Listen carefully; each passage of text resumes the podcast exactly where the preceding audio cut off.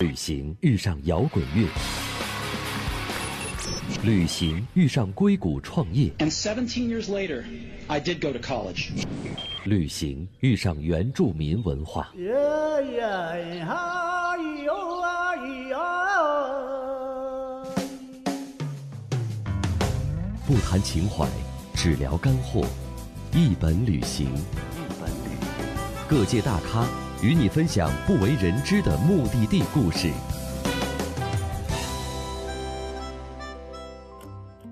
世界是一本书，不旅行的人只读了其中一页。各位一本旅行的小伙伴们，大家好，我是主持人珍妮，我们又回来了。我和我对面坐着的这位 Stade 和他一块儿再来聊一聊关于我们大家都感兴趣的星星。那么说到这儿，我就想很八卦的问一问，因为刚才其实李也聊到狮子座呀、双子座，您跟星星这么有缘，那你是什么星座的呢？呃，这个问题本来的话，我可能还不太了解，真的不太了解。嗯呃，一般人可能看到看到我，你经常看星星是吗？我说是的。嗯？那你对星座很熟吧嗯 我说这个天上的大部分的星座比较有特色的，我可能都知道它在嗯哪儿，然后然后可以指给你看大概什么形象。哎，我觉得这真是一个特别棒的才能哎。嗯，是。虽其然实我们天天聊星座哈，吧唧吧唧吧唧说一堆，嗯但是你让我们真的是面朝星空指出来自己的星座，这特别难。对，其实，在城里边是非常难的事情，因为你基本上嗯看不到几颗星星就很难。是但是真的到了野外的话，这个其实还挺容易的。嗯那么，尤其像现在已经有了各种各样的先进的技术，比如嗯说我们现在智能手机上会有各种各样的 APP，、是。那这种 APP 有一些就会帮助你，只比要把它如说有什么好玩的吗？呃，比如说我们这个苹果的手机上面嗯有一款叫做 Sky Safari 的这么一个软件 APP，、哦，那么你装了之后，最简单的就是直接把它举起来对着天空，嗯，那它就会把你对准的那天空里边有什么星座都给你在屏幕上显示出来。哦，这个很妙哎。对，就直接可以告诉你了。嗯我一般都会说呢，之前可能大家要扔星空的时候，还得请一个像我这样的人来教你。对哦那现在你只要拿一苹果装一 APP 就行了，都不用再哦找我了。对，那么其实我们所说的这种星空啊、星座什么的，这个我们现在主要是说的西方的星座，嗯天文上有八十八个星座，嗯那么可能在中国只能看到其中的三分之二的样子。嗯，有有些星座在北京永远都升不起来的，它永远在是顶点以下。嗯那么而占星，你刚刚说的那，其你实问你东是西哪个方星都有座？占星对，哈你问你问你是哪个嗯星座，那基本上它都是按照黄道十二宫来排的，这个叫做是星宫，星宫嗯这个是被、呃占星占星学里边称为星宫的。那嗯么、嗯星宫一共是十二个星座，他们看的那个星宫跟你们看的那些星星是一样的吗？呃，它可能在最早之前它的来源是相同的。嗯几乎都是用，比如说天上也有一个叫黄道的，占星学里边就把它给分成等分成十二个星宫，哦就比如说是什么白羊啊，嗯什么双鱼啊？那你刚才问这个问题，我觉得我按照出生日期来说，应该就是双鱼座的，哦对二月份、哎二月底嘛，这个对非常的合适哎，是，跟你现在的职业 好吧？对，因为我们不说双鱼双鱼座是很这个天真烂漫，嗯而且非常的这个富有想象力嘛。是的，是的。嗯那么其实真的真的按照我们所谓的天文学上的这些星座来说，嗯刚才所说的黄道就是太阳走过那一圈，其实是经过十三个星座的，嗯它并不是十二个星座，而且它哦在每个星座里面待的时间的长短也并不是一样的。嗯那有些星座里边，它可能会待超过一个多呃超过一个月，那一个多月都在都在同一个星座里边。那有一些星座，它可能只是两三天就出去了。嗯，对，所以如果严格的按照这个天文的角度来说，这星座完全不可能是十二个月每个月一个星座的。哦，所以这个星占星跟天文其实到今天来说，其实它俩的关系已经非常非常远了。嗯。呃，只不过是有一些概念上是同源的。呃，我们想看看我们的星座呀，想看看我们的星宫，这个去哪儿看比较好呢？呃，唯一的要求就是离开城市。嗯那么其实有很多地方可以看到我们所说的这各种各样的星座也好，银河也好，流星也好。嗯，那么比如说坦桑尼亚的纳特龙湖，呃，大家知道坦桑尼亚是在非洲，是在东非，嗯跟我们中国人经常去到的肯尼亚嗯是接壤的，嗯它在肯尼亚的南边，而那个纳特龙湖呢是。嗯，是最偏僻的，大部分人，特别是来自中国的这些游客都不会去的地方。嗯那那个地方主要的人白天去看的其实是看火烈鸟，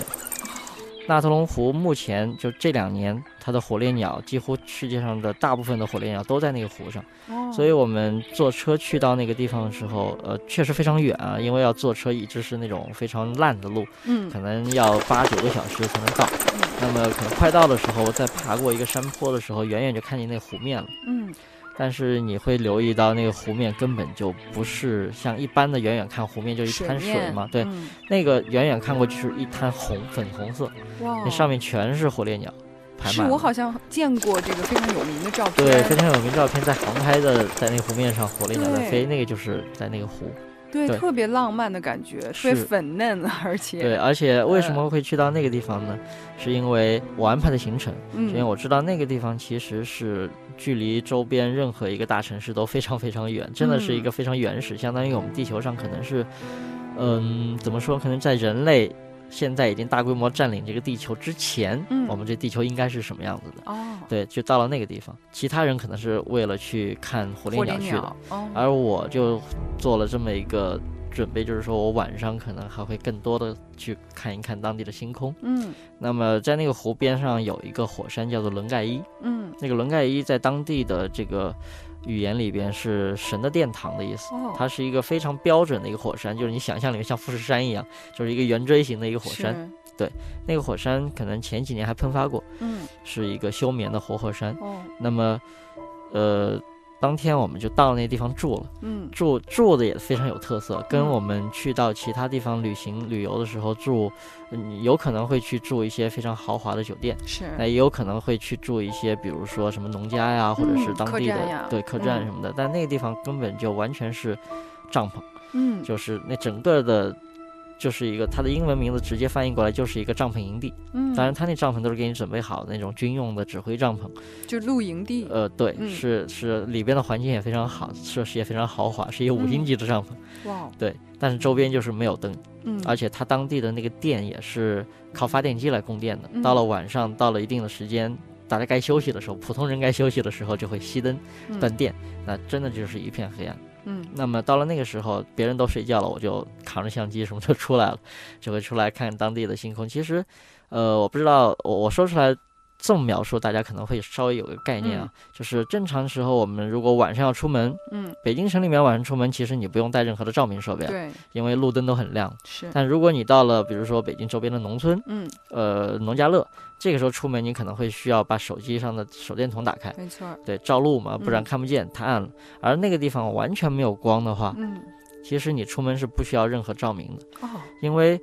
在纯黑暗的环境下，我们人的眼睛的这个瞳孔啊，可以嗯放得非常大，就是对于暗光的环境下，它的它的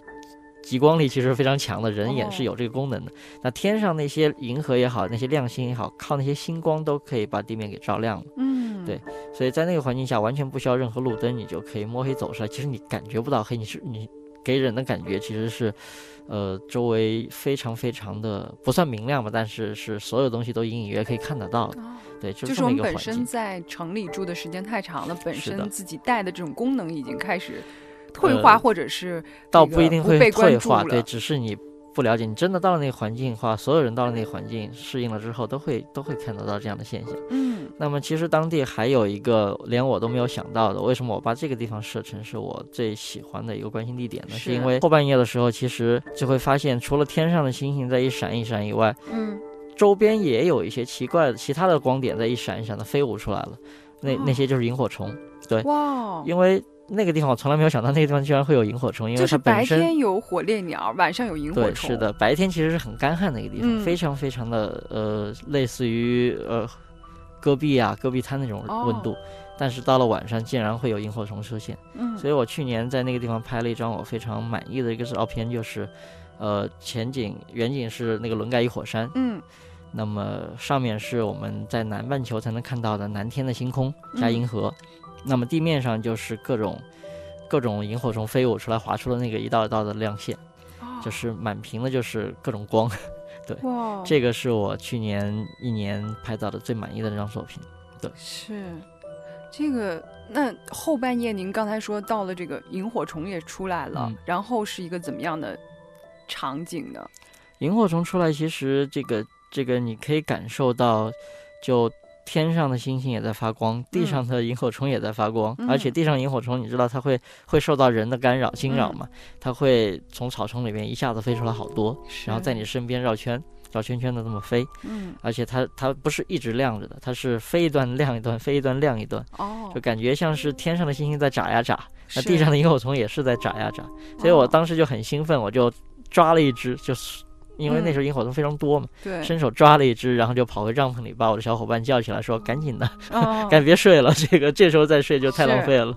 对，嗯前段时间我们果壳网正好开年会，嗯，整个公司一百多号人哦都我去知了，道你们去了巴厘岛，对，去都去了巴厘岛哎。羡慕嫉妒恨呀。对，那么可能其他的人一般都会对巴厘岛的印象就是，呃，海滩，嗯，然后什么冲浪，是，什么去去吃各种海鲜去了。对，乌布逛逛店，对对对，是的。嗯那然后我们就有一个小小小队，就是去爬火山去了。哦，那巴厘岛其实是有三座火山的，嗯呃，最容易爬的，就当然我们我们去爬的那座最容易爬的叫巴杜尔。嗯那巴杜尔那个火山一般会有这样的行程，就是你可能凌晨的，呃四点钟嗯，开始往上爬，那么天快亮的时候六七点钟六点钟的时候就到顶上了。嗯到顶上，这时候你可以看这个日出。那么我我我本来如果让我安排行程的话，我肯定会更早一点，比如说十二点钟我就先爬上去。嗯为什么呢？是因为我们整个人在爬山的过程当中，其实一开始爬的时候是感觉像是整个是在雾里边，是，呃，所以我就问当地的那个导游向导嘛，说这种天气我们还能看到日出吗？嗯呃，向导说你这不要着急，往上爬你就知道了。哦，好，我就继续往上爬，突然就爬着爬着发现一下子所有的雾都散开了。嗯呃，就发现头顶上那个那个时候，因为天还没亮嘛，还没嗯还没爬到顶呢，那时候可能五点多钟，这个满天的银河，各种星星都出现了。嗯，那这这个其实是一种非常壮观的天现象。嗯那么更壮观的其实是我们再往上爬了两步之后，那个导游停下来说：“现在休息一下，回头你看吧。”回头看，发现我们刚才穿过的根本就不是雾，嗯而是一片云海。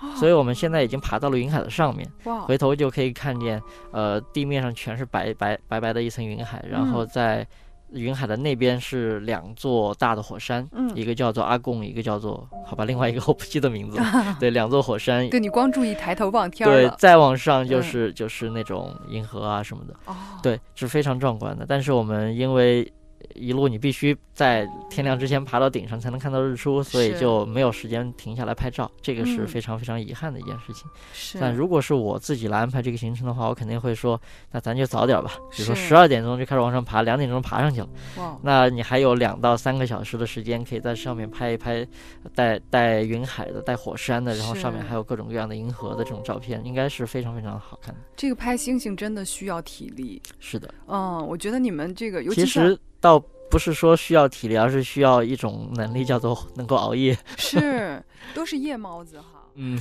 那接下来呢，是我们的一本快枪手，就是由我们的嘉宾来进行快问快答。我们会快速的提出我们的问题，然后嘉宾将不加思索的进行回答，看看能有什么有趣的火花。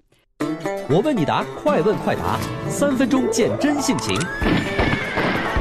一本快枪手，开始。一本快枪手，首先一句话来给自己画个像， 那就是应该经常仰望星空吧，一句话告诉大家星空最大的魅力是什么。神秘。你最喜欢的一款摄影器材是什么？为什么是它？呃，佳能的六 D 相机，因为我一直用它。你的求学、工作和旅行生涯当中去过的最中意的去处是哪里？为什么？呃，坦桑尼亚那边有一个叫纳特龙湖的地方，是因为那边的夜空是我看见过的最漂亮的夜空。如果可以，你想和人类历史上的哪一位名人一起去旅行？去到哪里？为什么是他？呃，这应该是伽利略吧，因为他是我们你懂的天文学上的一个非常牛的人物。但是要去哪儿旅行，我估计伽利略应该只去过意大利那一块儿，所以就去意大利好了。好，谢谢。世界是一本书，不旅行的人只读了一页。一本旅行，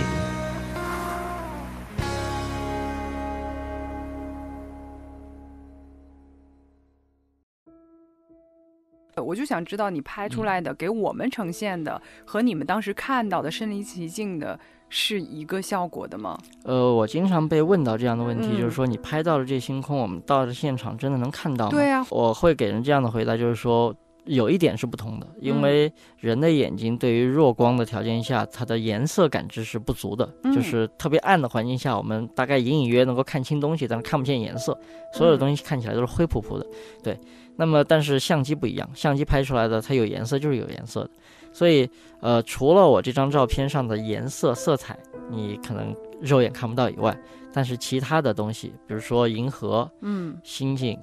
呃，这个都是你肉眼可以看得到的，而且可以看得清了，而且跟这个照片上是可以说是一模一样的，而且甚至于我非常经常会鼓励大家，真的是亲自亲身到这个野外去看一下星星。对，为什么呢？就是因为你在看星星的时候，星空是活动的、动态的，哦因为就像一开始那首歌一样，这个星星会一闪一闪眨眼睛的。是这个你在照片上其实是没有办法呈现的，对嗯照片上星星就是星星，它固定不动的。是但是你真的到那个环境下，你抬头看到的星星，它会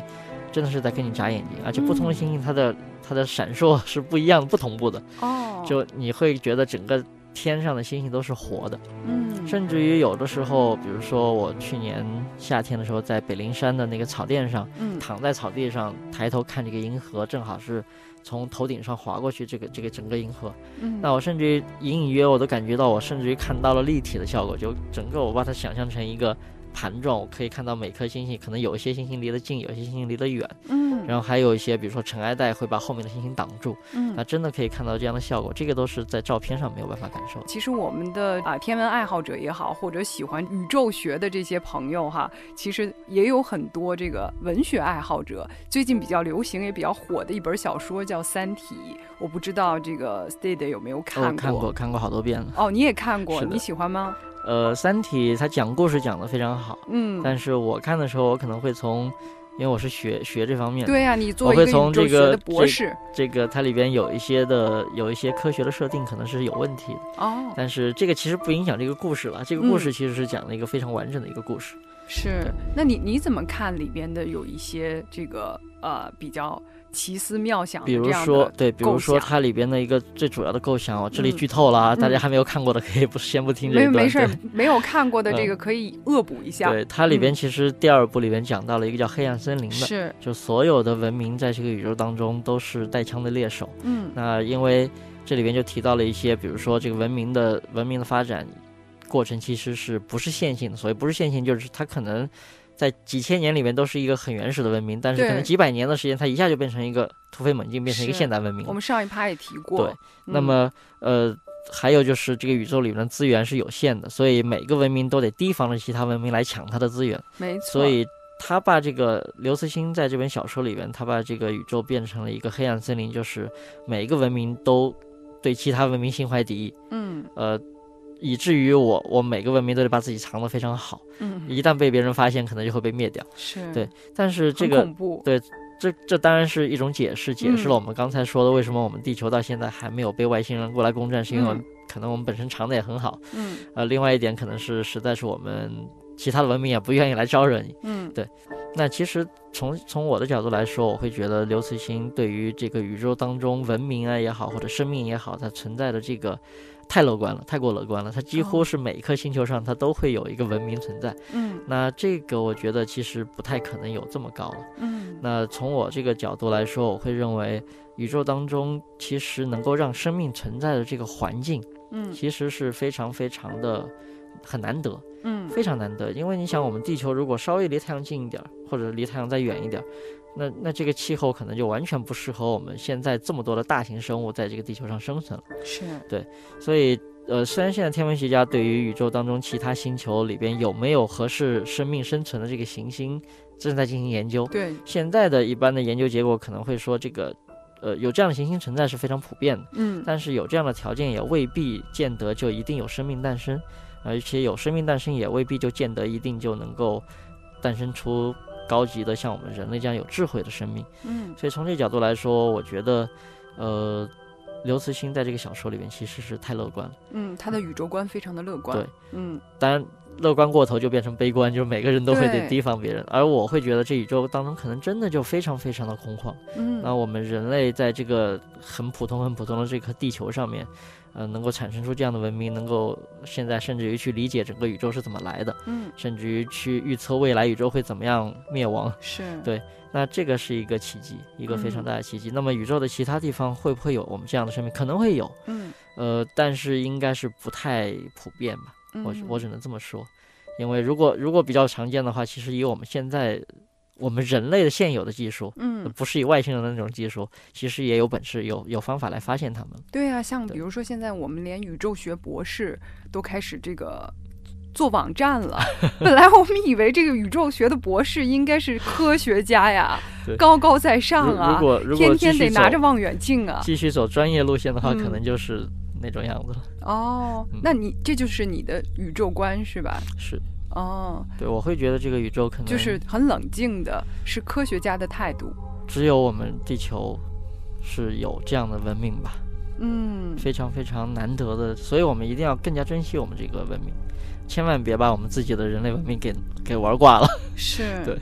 所以，那你你这么清晰冷静的分析之后，但是你还是愿意一遍一遍的去到世界每个角落去啊、追寻这样的这个可以说是恒久不变的这样的星星，这的是一种怎么样的魅力在吸引你？呃，我有一个朋友，其实他他这个话说的非常非常的到位啊，我也非嗯常非常呃认同，所以我这里引用他这句话，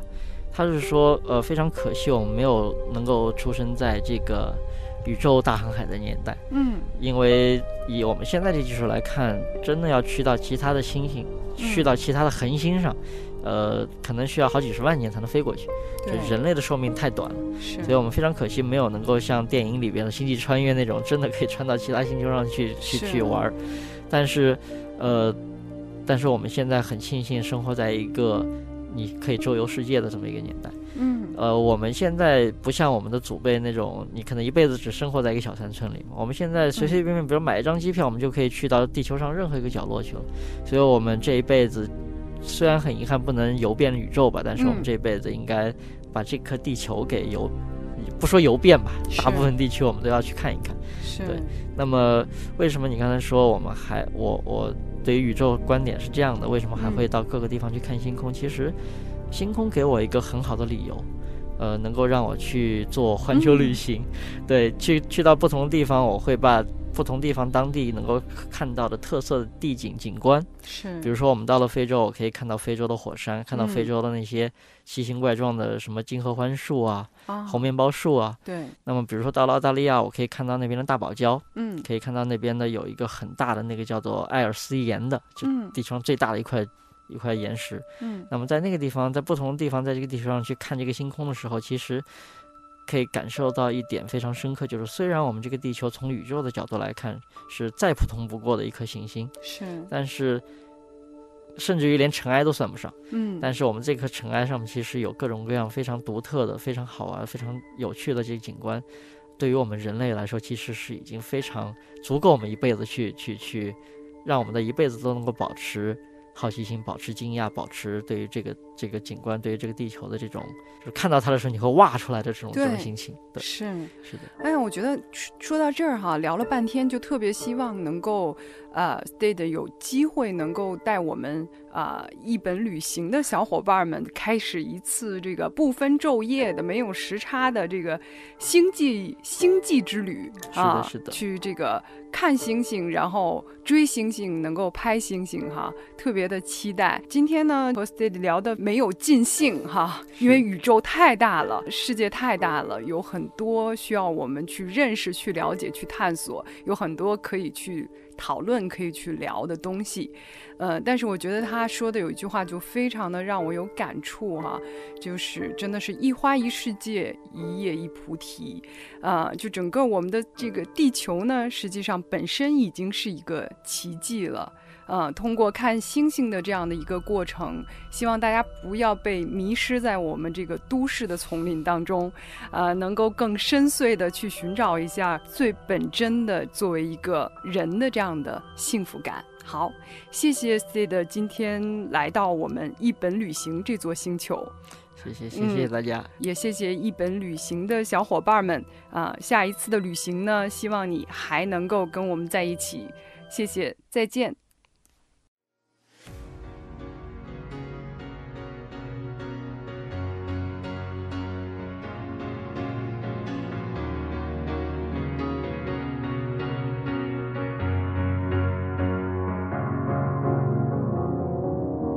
Cause you're a sky, cause you're a sky full of stars. I'm gonna give you my heart. Cause you're a sky, cause you're a sky full of stars. Cause you light up the path. I don't care who wanna tear me apart. I don't care if you do.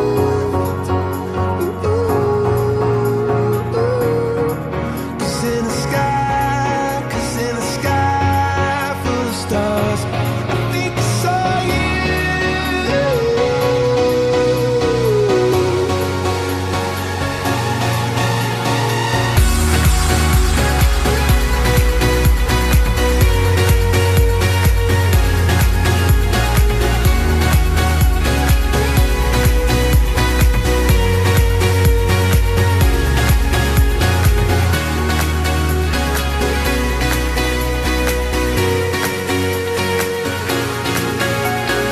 Cause you're a sky, cause you're a sky full of stars. I wanna die in your arms. Oh, oh. Cause you get lighter the more it gets dark. I'm gonna give you my heart. Oh.